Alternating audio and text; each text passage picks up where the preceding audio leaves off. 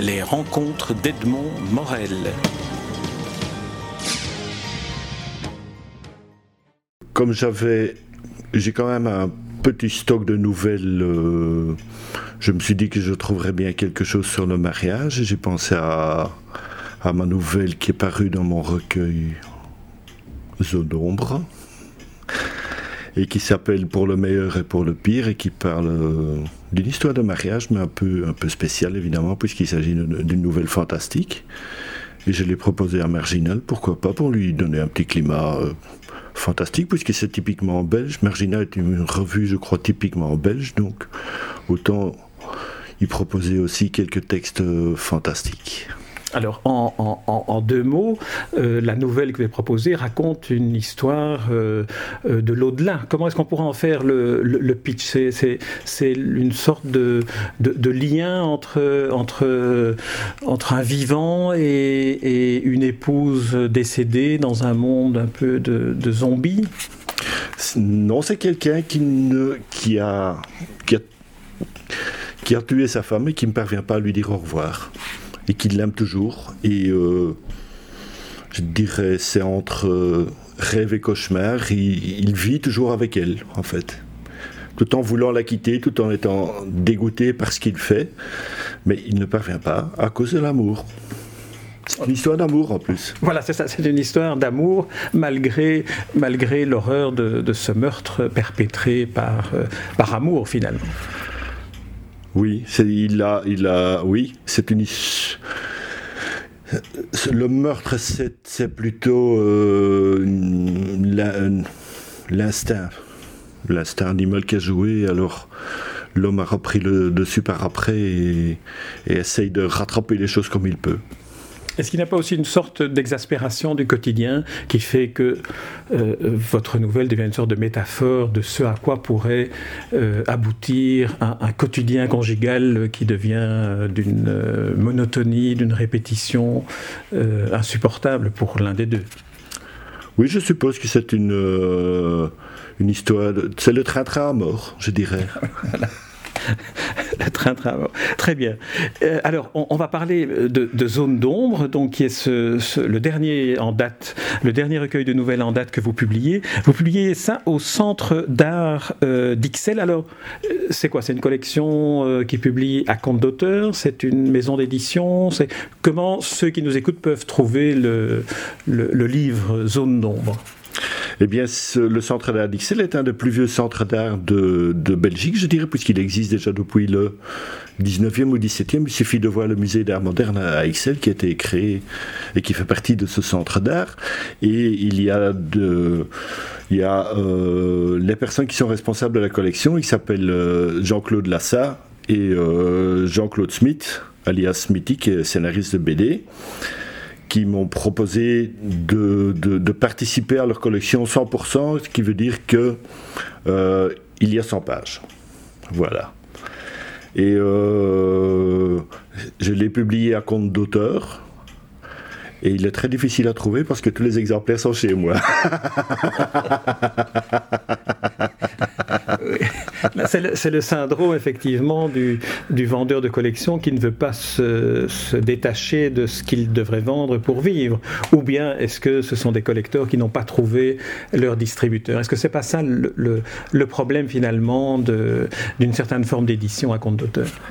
Oui, le problème, le, le- le problème essentiel, c'est la distribution de, de- de l'ouvrage et le- la surveillance de cette, euh, de cette distribution. Donc, sans, sans le réseau de distribution, un, un bouquin n'a aucun succès. hein.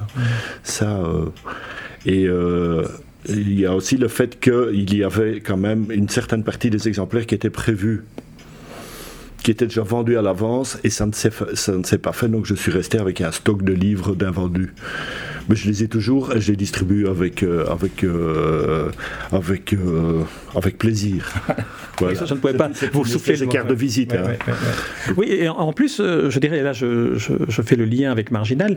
Peut-être que le fait de publier une des nouvelles dans Marginal va peut-être redonner une sorte de d'actualité à, à ce livre et peut-être attirer des, des lecteurs. Ils doivent se tourner vers vous alors pour pouvoir l'acquérir. et oui ça sera la seule manière pour l'acquérir Oui. Ben, on va parler un peu, un peu des, nouvelles que, que vous y publiez, du, type de, nouvelles que vous écrivez. Si on, si on devait définir le, le style euh, Patrick Verlinden, est-ce qu'on pourrait dire qu'il s'apparente à celui de Thomas Owen, auquel vous avez consacré, si je me souviens bien, une nouvelle ou une étude qui s'appelait to T-O-B or not T-O-B. Oui, c'est ça, oui. Il y a de l'hommage à Thomas Owen que j'ai connu de son vivant. Nous avons parlé ensemble, sauf que moi je n'ai pas réussi à dire un mot parce que cet homme était un seigneur et il était très impressionnant, mais très gentil. Et il m'a conseillé de continuer, donc j'ai continué dans cette voie. C'est vrai qu'il y a beaucoup d'emprunts à Thomas Owen, mais aussi à Jean Rey, qui est quand même le plus grand auteur fantastique belge. Et puis il y a des emprunts des auteurs américains qui, ont publié dans des, dans des, revues des années 30, comme euh, Matheson ou comme euh, Robert Bloch ou même Lovecraft. Et des emprunts aux séries télé que j'adore. Voilà. Vous dites des emprunts, précisons, ce n'est pas du plagiat. Non, bien sûr, ce sont des récits qui m'ont qui euh, influencé et qui, qui ont bercé mon imagination, je dirais. Je voulais lever la confusion possible entre euh, le mot emprunt. Alors là, il y a une sorte de. C'est pas téléphone. c'est. Voici le générique de Jetsons en téléphone. c'est vrai que c'est aussi révélateur.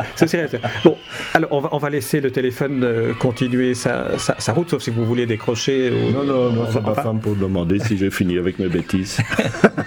bon, alors, on va continuer avec les bêtises. Vous avez dit trois sources d'inspiration, des auteurs belges, Jean et Thomas Owen, des auteurs américains, et aussi les séries télé. Alors les séries télé, en quoi est-ce que... Quelle époque Quelles sont les séries télé qui vous, qui vous inspirent? Bien si le, le livre s'appelle Zone d'ombre, ça n'est pas pour rien, puisque je m'inspire essentiellement de la série américaine Twilight Zone, qui a été traduite erronément par la quatrième dimension, ce qui ne veut strictement rien dire. C'est le genre de série qui m'ont qui m'ont impressionné quand je les ai vues dans les années 70, 70-80 avec euh, des séries comme euh, Les Envahisseurs, ou même Star Trek ou euh, ou d'autres séries comme Mission Impossible, Les Mystères de l'Ouest. C'était encore des séries qui faisaient, rêver, qui n'étaient pas soumis à des centaines d'effets spéciaux très compliqués qui, euh, vous saucissonnent une histoire qui, qui devient inepte. Hein. Ça y est. On essaye de me contacter à tout prix. Ça, ça doit être mon éditeur qui me contacte. pourtant, on n'est pas en direct. Vous voulez répondre? Non, non, ça va.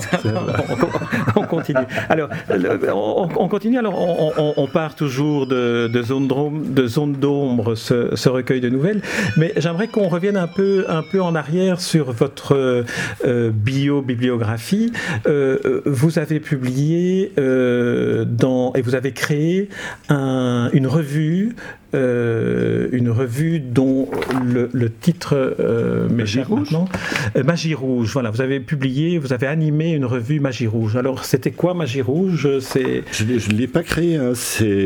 Magie Rouge existait déjà depuis les années 70. C'est une des plus vieilles revues de fantastique belge qui était animée par Suzanne Vanina. Et elle a, dans les années 90, elle a fait le vœu d'arrêter l'écriture et euh, au moment où je publiais mon premier recueil de nouvelles, l'éditeur m'a proposé de, travailler avec lui sur la reprise de Magie Rouge et nous avons fait 5-6 euh, numéros avant de nous éteindre faute de lectorat.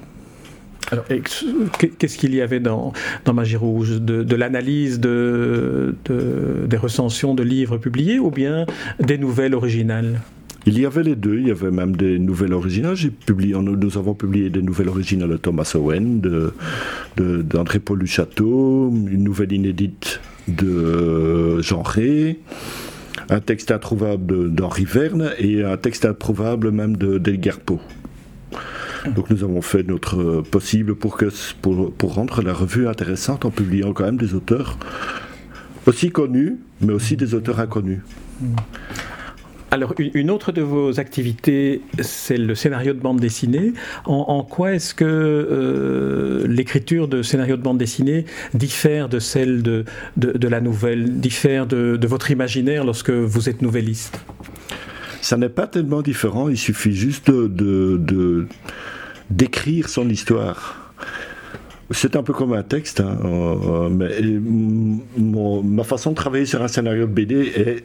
Je travaille à l'envers en fait. On me propose des images et moi je les arrange pour en faire des histoires. J'ai vu ce système, euh, je dirais, c'est pas un système, mais Thomas Owen avait fait ça pour euh, les chambres secrètes, je crois.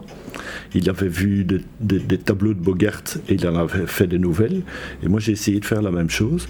Mais j'écris aussi des scénarios normaux de BD. Oui, parce que la normale dans un scénario de bande dessinée, c'est le scénario d'abord et l'image euh, ensuite. Oui, avec, euh, donc avec le, premier, la première BD qui s'appelait Club Colonial, Antonio m'a proposé des images. Il m'a demandé d'écrire des petits textes élégants. Je ne savais pas trop ce que c'était. Et euh, en alignant les images, je me suis rendu compte qu'il y avait moyen de faire une petite histoire. Donc je lui ai fait une petite histoire.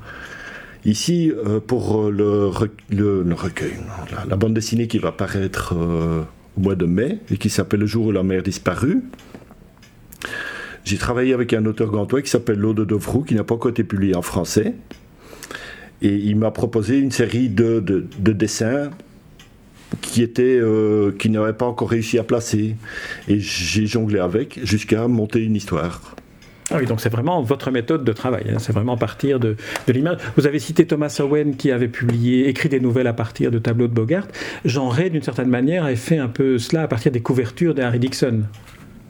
Oui, c'est vrai, il avait, euh, il, avait récupéré les, couvertures et euh, normalement, Jean-Ré devait les traduire, mais il trouvait les histoires tellement mauvaises qu'il les a réécrites carrément en, s'inspirant euh, notamment de, euh, des couvertures qui étaient de très très expressives euh, images qui, représentaient les, les, scènes les plus importantes de, des, des, récits qu'il qu'il réinventait. Oui, c'était un dessinateur allemand, je crois, qui et c'était pour des, des apocryphes de Sherlock Holmes. Et euh, oui, il s'en est tout à fait inspiré. Il a, fait, il a très bien tiré son épingle du jeu, il faut dire. Et, je remercie quand même aussi Henri Verne d'avoir tiré euh, Jean Ré de l'ombre et d'avoir tiré Harry Dixon de l'ombre aussi, où elle s'était, où elle risquait d'y rester puisque plus personne ne, ne, ne s'y intéressait. Alors la prochaine bande dessinée, donc, elle sort en mai, elle sort chez un éditeur ou bien, ou bien vous continuez à fonctionner avec le système de l'édition à compte d'auteur? Non, elle sort c'est un petit éditeur brugeois qui s'appelle euh, Peter Bonte qui édite aussi des récits de, Van Lintot, de, Malik, et qui, euh, chaque année, pour le festival de, de bande dessinée de Knock, sort un album BD. Voilà. Donc euh, celui-là, on le trouvera euh, en librairie et on, pourra l'acquérir. Alors j'aimerais que l'on aborde, pour euh, terminer cet entretien, une autre de vos activités. Vous, dites non Tout sera vendu au Festival de Knock. Hein. ah voilà, ah, oui. il faut faire un retirage alors. Il faut faire un retirage. Une, autre activité que j'aimerais qu'on évoque avec vous, c'est l'activité journalistique. Parce que vous êtes un spécialiste de la bande dessinée en Belgique, vous êtes un chroniqueur pour Génération BD. Alors est-ce qu'il n'y a pas une difficulté à être euh, en même temps auteur et puis d'examiner, de, d'évaluer, de, critiquer ou de, ou de louer les, les des autres Non, je ne pense pas. Je parviens à dissocier les deux, mais euh, je ne m'inspire pas du tout du travail des autres, mais je peux très bien sentir les tendances qu'il y a actuellement, mais je ne m'en inspire pas du tout. Je préfère euh, vivre mes, propres idées. Euh, C'était dans l'autre sens que je, que, je pensais, c'est-à-dire, est-ce que le, le, fait d'être vous-même un créateur ne vous donne pas peut-être un esprit un peu trop critique à l'égard de, des productions euh, d'autres, d'autres auteurs dont, dont, vous devez rendre compte? Non, j'interviewe des auteurs qui sont beaucoup plus doués que moi, qu'ils soient jeunes ou vieux, et euh, qu'ils, aient de la bouteille ou qu'ils soient novices. Moi, moi, je les aime, tous. C'est un travail d'imagination, c'est toujours extraordinaire. Hein.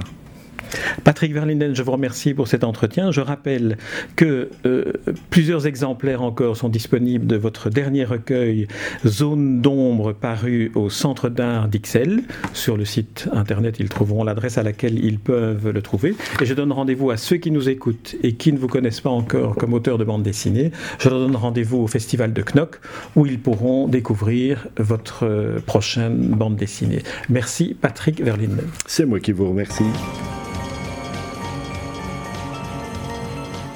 Les rencontres d'Edmond Morel.